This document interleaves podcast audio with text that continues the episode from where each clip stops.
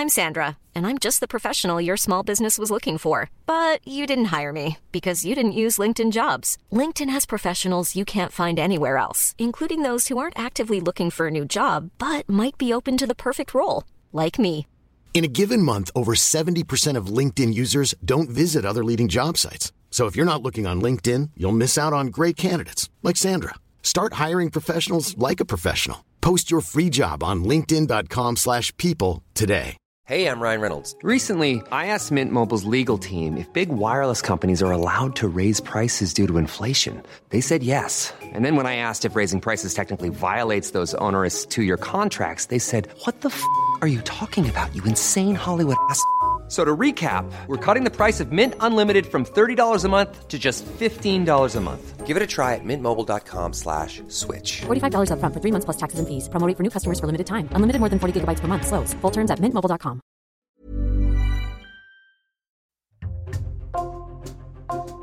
Bonjour, c'est Jules Lavie pour Code Source, le podcast d'actualité du Parisien. Le 5 juin, le Conseil de Paris a voté son nouveau plan local d'urbanisme, le PLU, un document qui régule les constructions de logements ou de bureaux pour les années à venir. La maire socialiste de Paris, Anne Hidalgo, parle d'un PLU bioclimatique censé permettre à la ville de mieux s'adapter au réchauffement de la planète. De son côté, l'opposition fustige, je cite, la bétonisation de Paris. Rachida Dati, notamment la maire LR du 7e arrondissement, relève que la capitale a perdu 120 000 habitants en 10 ans. À l'occasion de ce vote, Code Source fait le bilan aujourd'hui d'Anne Hidalgo en matière d'urbanisme avec Marianne Guéraud, journaliste au Parisien à l'édition de Paris. Couvre ces questions et elle vient de signer une série de 5 articles sur ce sujet.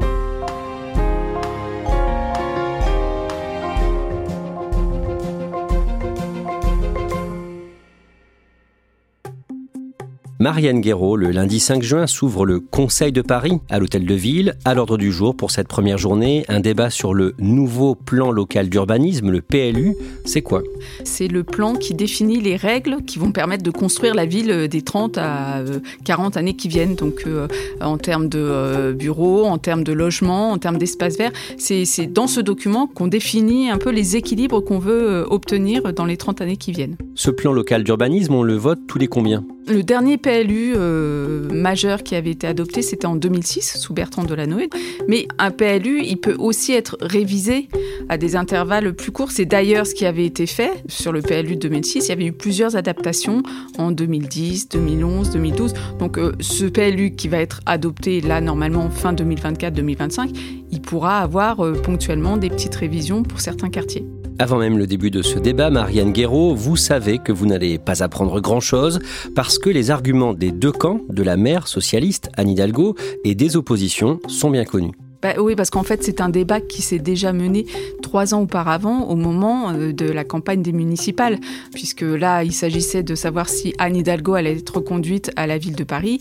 Et, en l'occurrence, bah, les opposants en ont bien profité déjà pour critiquer sa politique en matière euh, d'urbanisme, en disant qu'elle avait euh, bétonné, archi-bétonné la ville, que c'était devenu insupportable. Donc on sait déjà que l'opposition de droite va être majoritairement sur cette ligne-là.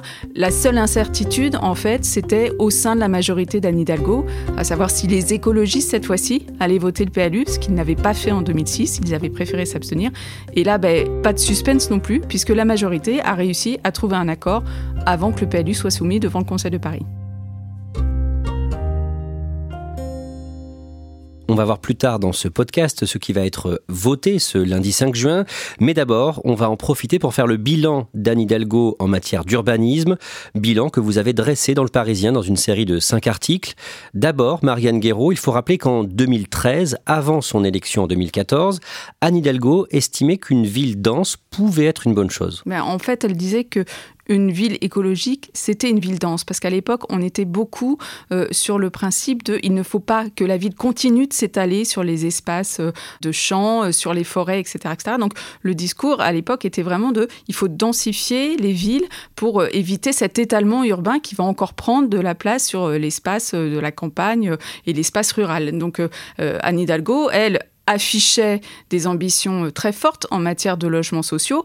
Et à Paris, il n'y a pas de mystère. Euh, pour faire plus de logements, il faut forcément construire, donc densifier la ville. C'était un choix assumé. Et si on regarde derrière nous aujourd'hui, il y a eu beaucoup de constructions en 10 ans. Entre 2006 et 2020, il y a quand même eu 5,3 millions de mètres carrés de construction bâties.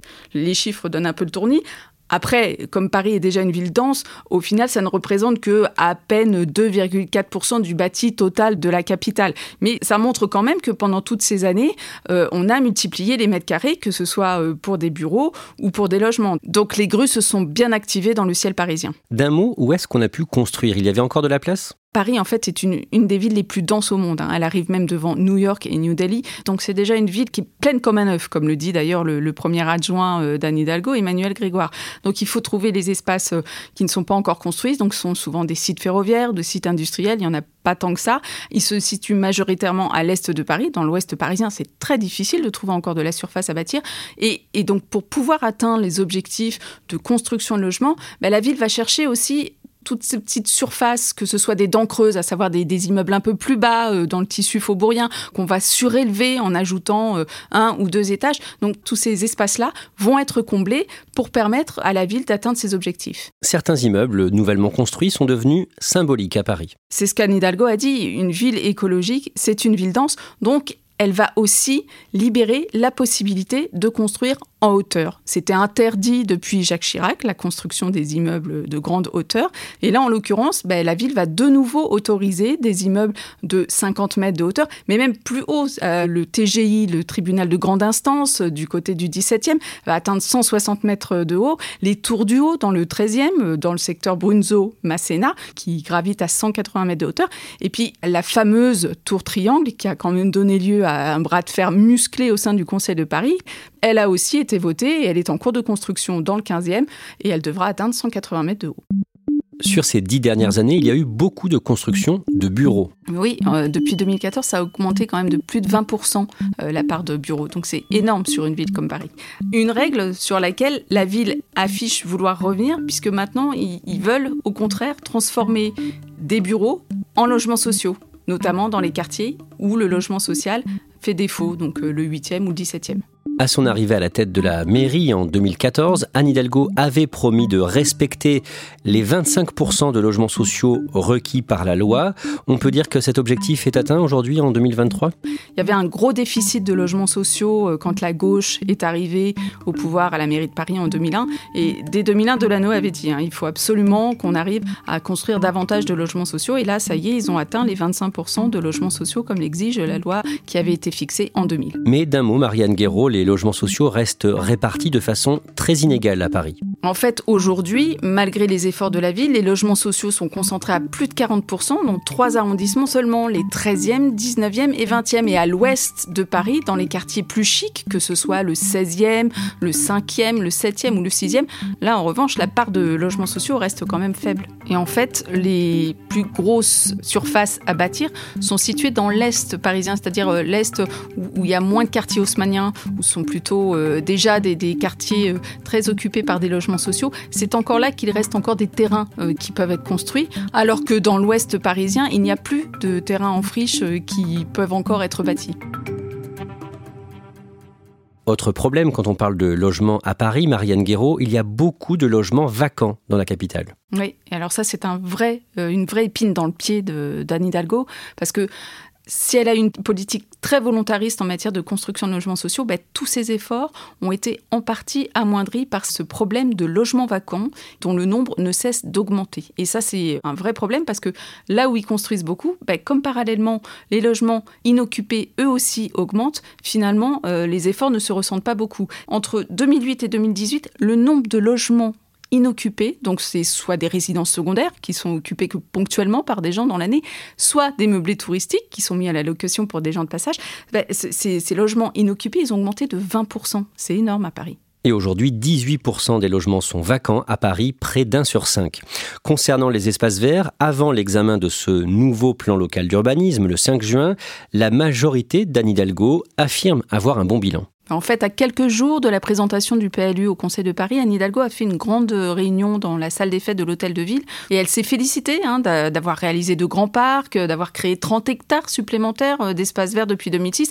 Et, et c'est vrai que selon le décompte de la ville qui annonce 142 parcs et jardins euh, créés depuis 2006, les chiffres sont quand même impressionnants quand on entend ça. Mais les écologistes qui font partie de la majorité et les associations environnementales parlent d'un bilan qui a été volontairement enjolivé par la majorité d'Anne Hidalgo. En fait, sur la question des espaces verts et des arbres, ça fait quand même déjà quelques mois qu'il y a un vrai débat sur euh, est-ce qu'il y a vraiment des chiffres, des données incontestables? Et là, en l'occurrence, à l'heure du bilan euh, fait par le PLU, l'ancien adjoint chargé des espaces verts sous Bertrand Delanoë, ce qu'il a surtout remarqué, c'est qu'en fait, dans les hectares annoncés comme créés, la ville a tendance à mélanger les nouveaux parcs avec des mètres carrés qui existaient déjà. Par exemple, euh, ils ont permis l'accessibilité de l'hippodrome euh, d'Auteuil. Mais l'hippodrome, il existait déjà. Donc c'est pas des hectares euh, supplémentaires, c'est juste un espace vert qui n'était pas ouvert au grand public et qu'il est devenu. C'est cette confusion là que euh, les opposants et les associations de défense de l'environnement dénoncent. Marianne Guéraud, quelques mois plus tôt dans le Parisien, début février, vous avez fait une autre série d'articles sur la population parisienne, sujet qui rejoint les questions d'urbanisme. La capitale a perdu 123 000 habitants en 10 ans. D'abord, quel est le constat? En fait, euh, chaque année, l'INSEE euh, fait un bilan euh, d'étapes pour voir un peu quels sont les arrondissements qui ont perdu ou qui ont gagné des habitants. Et nous, on s'est dit, il faudrait en fait avoir une vue d'ensemble et savoir quelle est l'évolution sur ces dernières années. Et on s'est aperçu que sur ces dix dernières années, Paris a perdu près de 123 000 habitants, ce qui représente quand même la population de Paris-Centre, donc des quatre arrondissements centraux. C'est pas rien, c'est quand même un chiffre assez impressionnant et qui marque les esprits. Est-ce qu'on sait pourquoi autant de Parisiens sont partis vers euh, d'autres euh, grandes villes françaises comme Lyon, Nantes, Bordeaux ou encore Marseille alors c'est un mouvement euh, qui euh, a vraisemblablement été accentué par la crise sanitaire du Covid. Les confinements à répétition ont eu raison hein, d'un nombre euh, important d'habitants qui, enfermés dans leur appartement, se sont dit plus jamais ça et ont décidé finalement de partir. Alors il y en a certains qui avaient déjà des résidences secondaires, qui ont décidé d'en faire leur résidence principale et qui font des retours ponctuels à Paris. Et puis il y en a d'autres qui se sont dit c'est plus une vie pour moi la vie à Paris et donc ils sont partis s'installer alors, il y en a eu beaucoup sur la côte ouest, mais aussi euh, beaucoup euh, du côté de euh, Lyon ou de Marseille. Conséquence de ces départs, de nombreuses classes ferment depuis quelques années. Les chiffres annoncés par le rectorat pour la prochaine rentrée sont quand même affolants, puisqu'on parle de plus de 150 fermetures de classes. ça faisait très longtemps qu'on n'avait pas eu autant de classes qui allaient finalement baisser le rideau. Vous avez fait témoigner euh, dans votre série d'articles un couple qui a quitté Paris, Lauriane et Mathieu. Qu'est-ce qu'ils vous ont dit?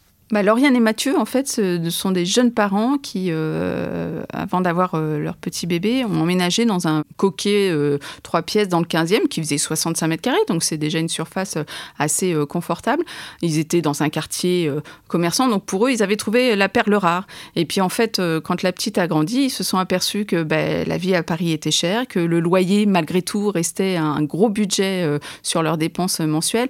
Donc en fait, ils se sont dit, on consacre beaucoup trop d'argent pour un petit appartement on veut plus grand et donc on va partir en province. Et ils sont partis à Lyon. Marianne Guéraud, on le disait tout à l'heure, en 2013, Anne Hidalgo disait qu'une ville moderne, une ville écologique était une ville dense. Est-ce qu'elle a changé de discours sur ce point? Alors, elle a justement été interrogée hein, sur cette fuite des habitants qu'on a mis en exergue dans notre série.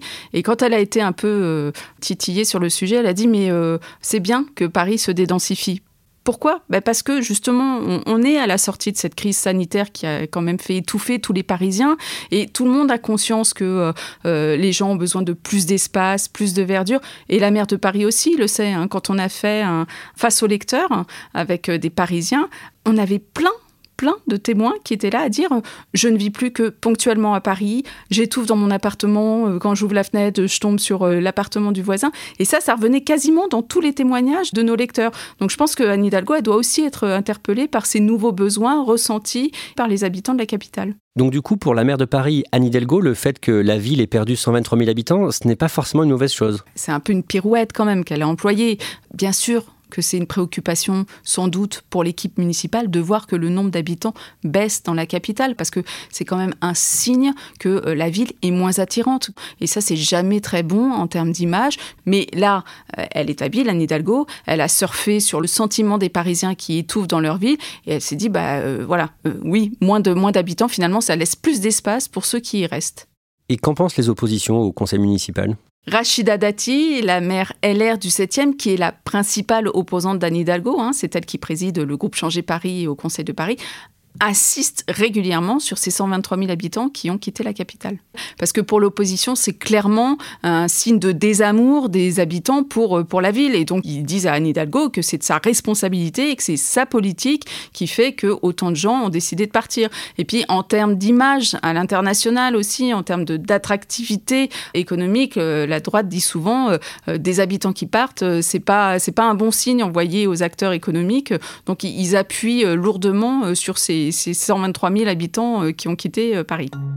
Sans surprise, le nouveau plan local d'urbanisme, le PLU, a été voté par le Conseil de Paris en fin de journée, le lundi 5 juin.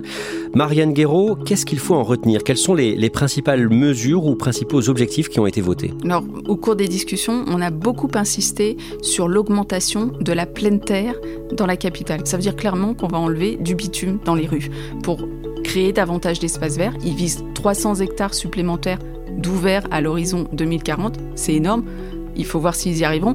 Et il faut être aussi très pointilleux sur ces chiffres-là. C'est pas 300 hectares nouveaux. Ce sont des hectares en partie qui existent déjà, mais que la ville espère pouvoir ouvrir au public. Alors euh, des congrégations qui ont des jardins euh, qui pourraient euh, devenir accessibles aux passants. Mais il y a quand même aussi 70 hectares nouveaux de jardins et parcs que la ville compte ouvrir. Donc ils ont surtout insisté sur la dimension bioclimatique de ce nouveau PLU parce que aux yeux de la majorité, ces nouvelles règles de construction doivent permettre à la ville de s'adapter au réchauffement climatique qui est là, qui est devant nous et qu'on vit déjà au quotidien. Donc c'est un nouveau PLU qui doit permettre à la ville d'être moins étouffante en période de canicule.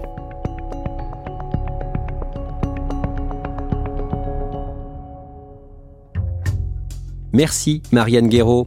Cet épisode de Code Source a été produit par Julia Paré, Raphaël Pueyo et Thibault Lambert. Réalisation Julien Moncouquiole. Code Source est le podcast quotidien d'actualité du Parisien. Nous publions un nouvel épisode chaque soir de la semaine. N'oubliez pas de vous abonner sur une application audio comme Apple Podcast, Google Podcast ou encore Spotify pour nous retrouver facilement. Vous pouvez nous suivre sur Twitter, at Code Source, ou nous écrire directement source at leparisien.fr.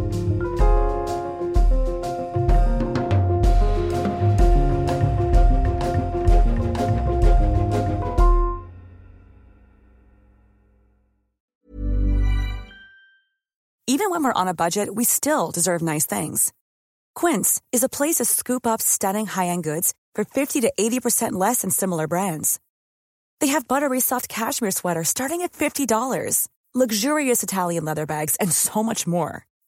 Plus, Quince only works with factories that use safe, ethical, and responsible manufacturing. Get the high-end goods you'll love without the high price tag with Quince. Go to quince.com/style for free shipping and 365-day returns.